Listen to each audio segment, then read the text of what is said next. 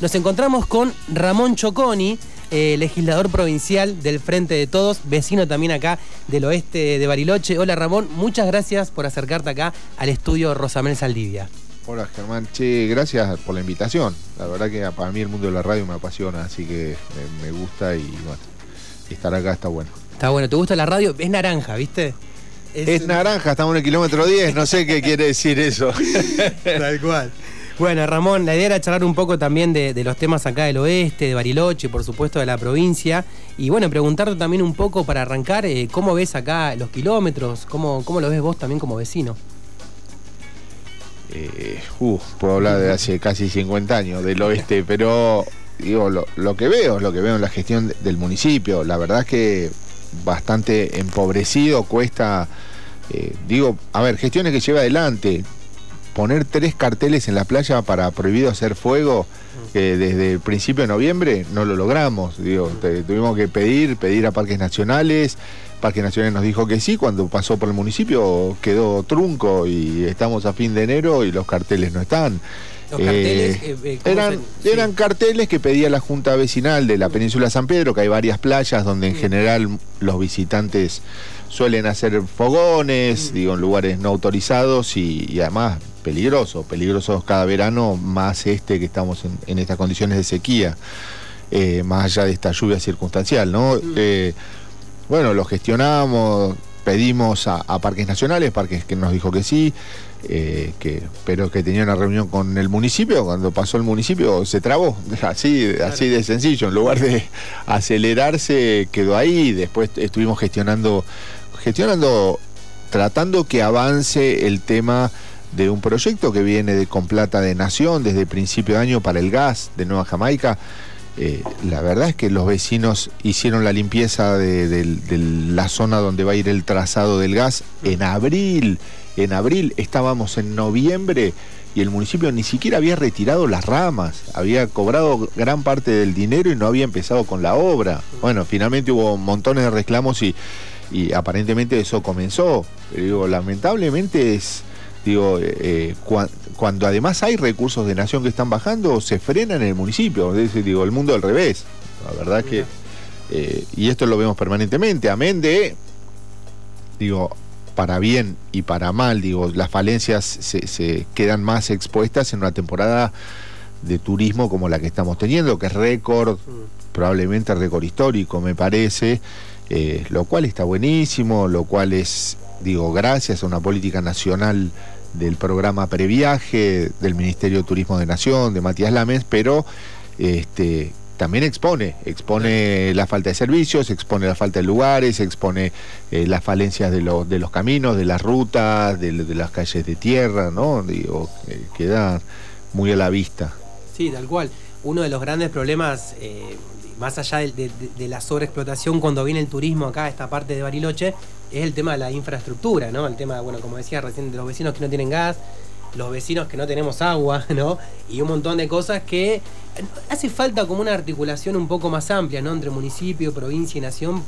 O esto que vos decías, no trabar, o ver cómo, de qué manera la rosca termina siendo más beneficiosa para el vecino y la vecina, ¿no?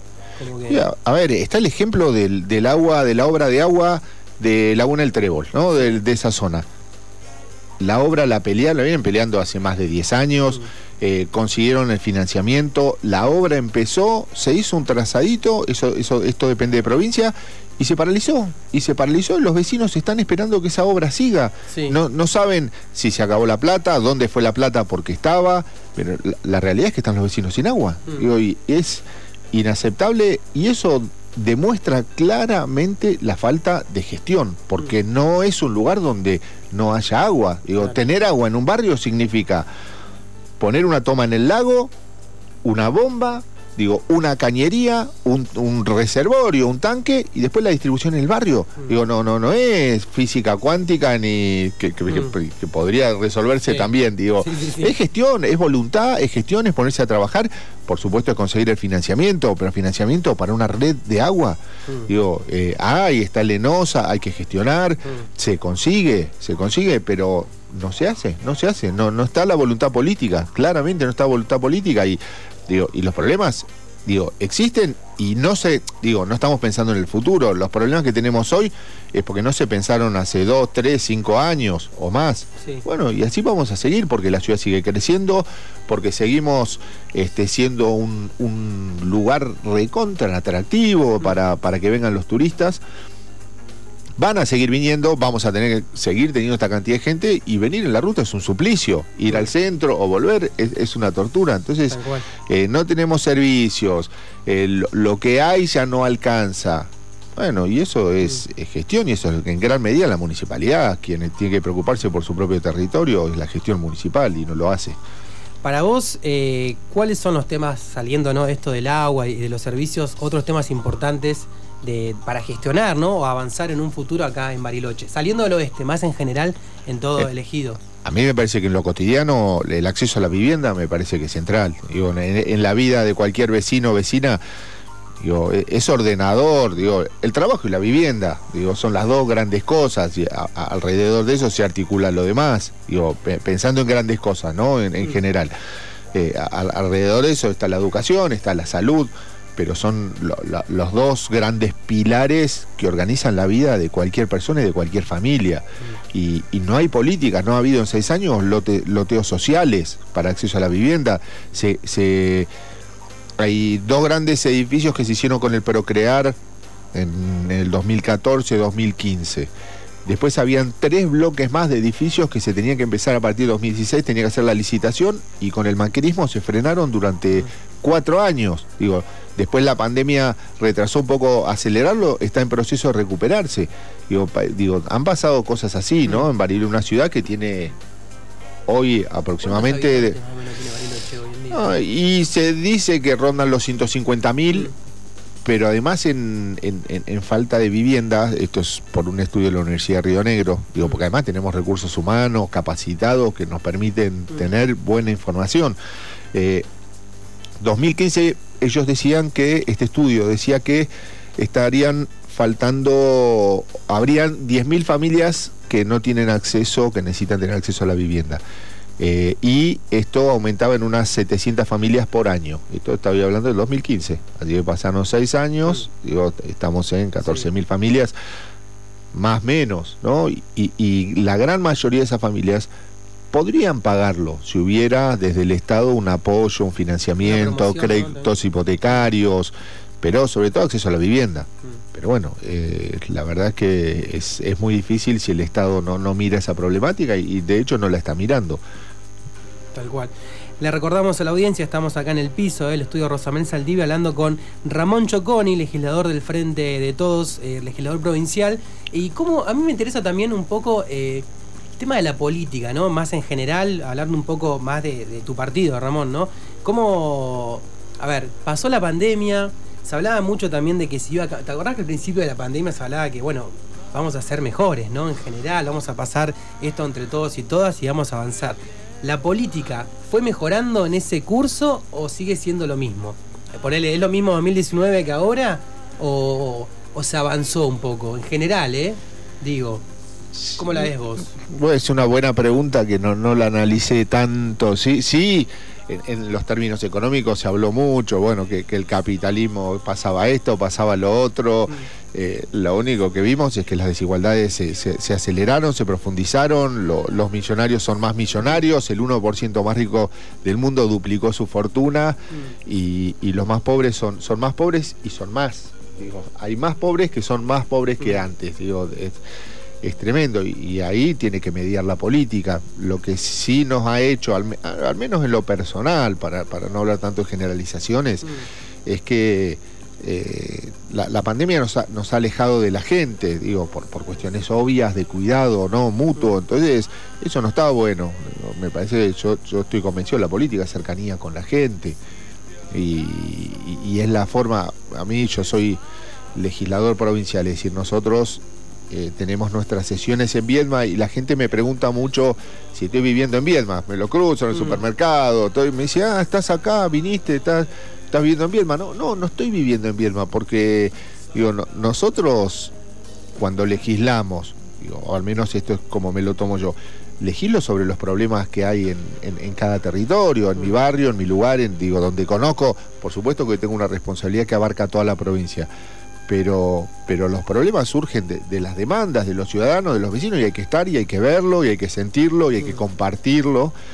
Entonces, si, si yo me fuera a Viedma, terminaríamos seguramente discutiendo una mesa de café 10 políticos, ¿no? De este tal partido y, queda en la rosca chiquita, que es la que no está bueno. Digo, no, no, no es esa política, no, me parece.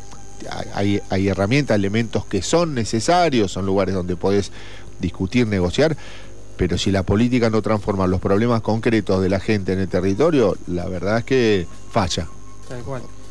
Yo creo que también más a nivel nacional, ¿no? Está en esa falla, eh, como que el tema de la grieta también sigue a pleno. Si vos ves los diarios, es de un lado, bombas de aquí para allá, ¿no? Dirían los redondos. Pero también, ¿cómo ves vos en ese sentido la política nacional, eh, Ramón? El, kirchnerismo, el macrismo, eh, ¿pensás que a nivel nacional se está atendiendo los problemas de la gente? Y hay, hay, de todo, mm. la verdad es que hay de todo podemos hablar de política turística, ¿no? Digo, creo que es una política que, está siendo exitosa, eh, política deportiva, digo, está habiendo un apoyo a los clubes como, como no lo ha habido en años, ¿no? Clubes en obra, digo, son apoyos de, un montón de dinero para, un montón de clubes que les permite mejorar su infraestructura. El, previaje, como decíamos hace un mm. ratito, es probablemente la política turística más importante de los últimos 10 años, si no lo es de la historia. Digo, un apoyo tan grande económico que genera un movimiento, pero además que no se acaba ahí, porque, digo, ese quien compra previaje, ese dinero que, que, le, que con que ayuda el Estado, hmm. digo, no, no se queda en el bolsillo, de los, lo tiene que gastar y comprar en otra cosa. Entonces también está el, digo, gana el comerciante en indumentaria, en, en distintas cosas. Entonces,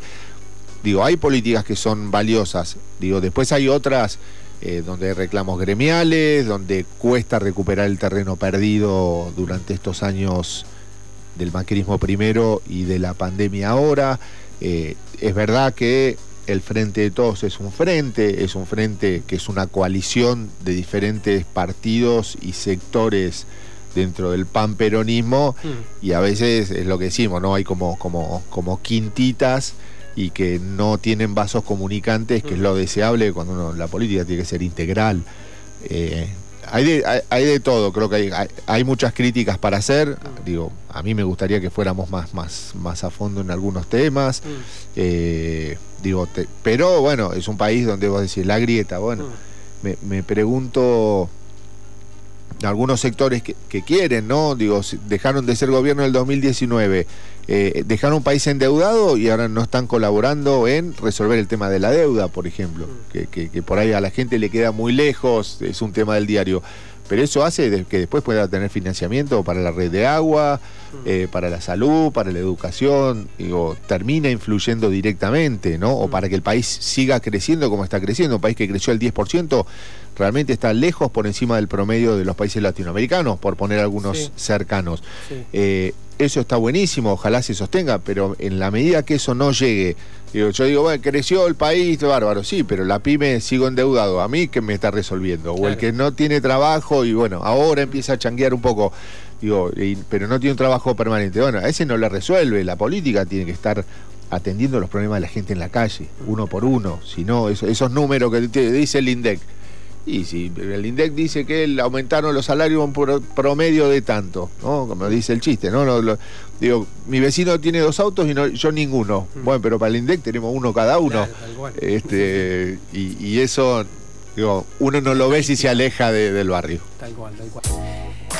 Bueno, faltan dos minutos para llegar a las 11 de la mañana. Estábamos escuchando acá la musicalización de Juan Fresco, Isla Mujeres, haciendo casi dos música platense. Seguimos acá en el piso con el legislador provincial Ramón Choconi. Ramón, ¿cómo imaginás este 2022? ¿Cómo la ves vos? ¿Desde la política, desde lo personal? Yo lo veo con, entusiasmo porque, digo, este, este, este parate, este esta pandemia nos creo, nos dejó enseñanzas, tenemos que saber aprovecharlas. Mm. Eh, creo que el gobierno nacional va a, salir con mucha fuerza en muchos aspectos y tenemos que aprovecharlo. Bariloche siempre está en la mirada nacional. Hmm. Digo, hace poco estuvo Matías Lames recorriendo muchos lugares. Eh, digo, también mostrar las falencias que tenemos como ciudad para, para, para, lograr el financiamiento de las obras que necesitamos, como hmm. decíamos hace un rato, de agua, de servicios, de infraestructura, también eh, lo que este, nos, permite, o me permite, digo, lo, que somos, representamos un partido que está mm. gobernando naciones, que nos permite colaborar en estas gestiones. Ahí creo que Bariloche necesita ampliar su oferta también turística. ¿no? Mm. digo, tenemos casi las mismas ofertas que hace 20, 30, 40 años. Digo, ¿qué yo? Por, poner un ejemplo, en la montaña, mm. los refugios de montaña son los mismos, excepto uno, que es el Roca en Paso de las Nubes, que se inauguró en el 2012. El resto de los refugios eh, son los mismos desde el año 70, 71. Mm. Digo, y la cantidad de gente que está llegando a esos lugares eh, es tan grande que hoy pasó algo que, cuando yo iba a los refugios lo veíamos como una locura que en Europa había que reservar para ir a dormir a un refugio. Hoy pasa en Bariloche. Y eso quiere decir que no es suficiente y eso eh, genera una sobrecarga en la montaña, en la naturaleza que hay que cuidar. Entonces hay que diversificar, hay que buscar nuevos lugares. Digo, como modelo, pongo como modelo la montaña, pero lo podemos pensar en, muchos circuitos turísticos más sencillos acá de, la mm. ciudad. Eh, el otro día voy a un lugar este, y veo que para bajar un bote al lago cobraban 5 mil pesos, para ir y bajarlo nomás, 5 mil pesos. Eh, una persona que no conoce Bariloche, que se viene con su bote del valle, dice, vamos a la cordillera a pescar, me encanta, va con la familia. Mm. Llega a Bariloche, ¿dónde baja su bote? Digo, no hay lugares eh, digo, accesibles, fáciles, informados y, bueno, deseablemente gratuitos o baratos eh, para, para eso, ¿no? Y, mm. y, poder aprovechar un recurso genial que es el lago hermoso que mm. tenemos, ¿no? Eh, con, con, todas las actividades que se pueden hacer. Digo, con cosas tan chiquitas y sencillas, bueno, de hecho teníamos históricamente, me acuerdo de chico, había un, muelle enorme en Playa Bonita, ¿no? había un muelle grande de esos viejos de parques nacionales, bueno, mm. desapareció el muelle y ahora no se puede bajar al lago siquiera, mm. eh, porque está cerrado ese, ese paso. ¿no? Digo, digo, estamos peor que hace 20 o 30 años en, mm. ciertos aspectos, ¿no? Entonces, eh, me parece que eso hay que recuperarlo y eso muchas de esas cosas se pueden hacer de la mano de empresarios locales que, están con ideas, que están con proyectos, que estamos conversando. A veces necesitan el apoyo, la financiación, hmm. el, marco legal digo, para, para poder avanzar. Hay muchas cosas de esas. Y después también hay un mundo, Bariloche, digo, hay un movimiento deportivo enorme, digo, enorme de, de clubes, de asociaciones y que no tienen, no, no existe, no hay una política deportiva, no hay una política deportiva que, que piense escalonadamente en crecer, digo, con objetivos de corto, mediano y largo plazo. Digo, sí tenés clubes y digo, y, Puerto Moreno lo voy a nombrar porque mi mm. hijo ha jugado en Puerto Moreno eh, un montón y es un club que es un ejemplo. Yo mm. mismo he entrenado en esa cancha cuando era joven, o sea, hace 30 años, eh, y era ripio. Digo, si, si, te pasaba la máquina que arregla la calle, eh, te tenías que agradecer. Digo, hoy es una cancha verde, de pasto, hermosa.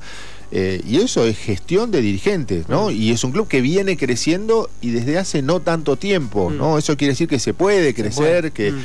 si hay voluntad, pero eh, sería deseable que el Estado, desde todos los lugares, ¿eh? municipal, provincial y nacional, pero sobre todo municipal, porque es el que está acá, el que mira, digo, Nación puede colaborar y de hecho lo hace, ¿no? Con, con distintos programas para ayudar a los clubes, pero la realidad la vemos nosotros. Son 2.300 municipios en el país con realidades completamente diferentes. y, y si uno mira, y Bariloche son por lo menos 10 realidades distintas según el barrio que mires o la zona de la ciudad que mires o el club que mires. Digo, no es lo mismo el club andino o Pehuenes que el club este Junior o La Giralda o, Puerto Moreno, ¿no? Digo, porque son realidades sociales, territoriales demás. Tenés, digo, tenés una yo, asociaciones, a Full, que crecen con, a, fuerza de, laburo de ellos, pero son 34 clubes no creados en una asociación porque de esos 34 clubes, muy poquitos tienen, por ejemplo, su infraestructura propia, su canchita de fútbol mm. tan necesaria para poder soñar, crecer, avanzar, eh, afincarse, ¿no? Eso te mm. da una fidelidad. Identidad también. Identidad, fidelidad, bueno, en esas cosas estamos trabajando mucho porque hay muchísimo por hacer. Eh, nada, y pensando en, tener un bariloche digo, que, nos contenga a todos y que nos permita soñar, soñar que podemos crecer, que podemos ir para adelante, que podemos estar mejor. Eh, creo que, Bariloche se lo merece y puede hacerlo, no tengo dudas. Ahí va. Yo te quería una cosita más y si querés después comentar lo que quieras, Ramón, acá a los vecinos y vecinas del oeste. El otro día también fue, eh, que me parece que está bueno mencionarlo, eh, recién nombrás el lago, ¿no? Me vino a la cabeza el lago Moreno y se me vino enseguida el sendero Andrés Quinteros, ¿no? Algo que también está eh, al, caer, al, hacerse, ¿no? También por una gestión de, la política más en general, ¿no? En conjunto. El otro día cuando fue el acto también estabas ahí presente. Y también se lo remarcaba el otro día a eh, la flamante delegada de acá del Lago Moreno, Bárbara Vilosio, como que se lo dije acá al aire también, ¿no? Como que en un momento la familia también puso un poco, fue bastante crítica, ¿no? Con la actuación de la delegación del Lago Moreno, ¿no? Eh, ¿Qué tenés para, contarnos a raíz del sendero? Vos estuviste acompañando a la familia. ¿Qué realidad, eh, qué cuán real, es la situación de que se va a hacer? Bueno, ahí, tenés un buen ejemplo de, la política acerca de los problemas de la gente, ¿no? Mm. Cuando, cuando ocurre, eh, cuando desaparece Andrés en el lago, la familia fue la que en gran medida se puso al hombro la búsqueda, mm. ¿no? Con, con, digo, con mucho reclamo, con mucha falencia también por parte del Estado. Eh, buscaron, estuvieron, digo, yo participé en la búsqueda, mm. fui como parte de la comisión de auxilio, estuvimos buscando en el lugar y ahí descubrimos que eh, era muy difícil transitar, la costa, porque había alambrados que se metían al agua, porque el terreno no lo permitía, y ahí nace por parte de la familia la idea y el deseo de crear un sendero educativo, ambiental, eh, que permita disfrutar toda la costa del lago. Que, por otro lado hay legislación, hay ordenanzas que dicen que, que, exigen que 35 metros de la costa estén libres para que la gente pueda transitar, estar, salir y permanecer en la costa. Digo, no importa quién sea el dueño de eso. Así que digo, las leyes están a favor de, promover los espacios públicos, los lugares comunes de disfrute, ¿no? Mm. Uno no tiene que tener mucho dinero para, para acceder a una costa al lago o el paisaje. Mm. Digo, me parece que eso hay que cuidarlo mucho. Entonces, eh, a partir de eso se empezó a trabajar, se armó una comisión en el Consejo, una ordenanza de Julieta Wallace que fue aprobada, que es la creación de este sendero. Eh, trabajamos muchísimo porque hubo que recorrer el lugar, fuimos, lo caminamos, caminamos todo de la playa del viento esa que, se entra ahí por el kilómetro 13, para el que no sabe, eh, toda la costa norte del, sendero, que, porque hay lugares escarpados, son lugares que probablemente no lo ha transitado alguien en, años y años. Este, y llegamos hasta el puente, hasta el puente allá que, divide los dos morenos. Mm. Es un recorrido de casi 10 kilómetros, un poquito menos, 9 kilómetros, digo, áspero para hacerlo así, eh, digo, eh, sin, sin bueno, pero para saber cómo, cómo era la geografía. Mm. Por supuesto, siempre salen voces en contra. Después mm. sé que hubo una nota al Consejo reclamando de, algunos vecinos. Bueno, probablemente que, que, sea que es inconstitucional, decían los vecinos. No es, primero que le digo, mm. está en el marco de la Constitución, en el marco del Código Civil y en el marco de las leyes municipales.